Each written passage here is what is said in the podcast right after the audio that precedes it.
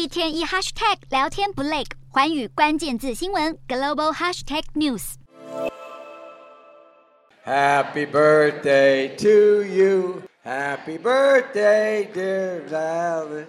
Happy birthday to you。 唱到一半，居然不知道是在帮谁庆生。拜登十六号参与了国家行动网举办的金恩博士纪念日早餐会，而当天恰巧是金恩博士儿媳妇的生日，因此拜登也热情邀请在场宾客一同为他庆生。不料生日快乐歌唱到一半，拜登竟然忘了寿星大名，只好将关键歌词含糊带过，让场面顿时变得有些尴尬，甚至有宾客忍不住笑出来。而拜登也在这场演说上致敬了金恩博士，表示美国正在面临历史上的转折点，而金恩博士的遗志及贡献成为了美国的一盏明灯。对此，金恩博士的儿子也上台回应，他认为父亲的盼望终将会实现。除此之外，拜登也在十五号时前往金恩博士位在亚特兰大的教堂发表演说。这个行程让不少人推测，拜登是在为二零二四大选铺路。原因是二零二零年时，拜登曾靠着非裔选民支持取得优势，而后成功当选。因此，他上任后也致力于解决种族问题，并且在今年的金恩纪念日前往有非裔之都之称的亚特兰大，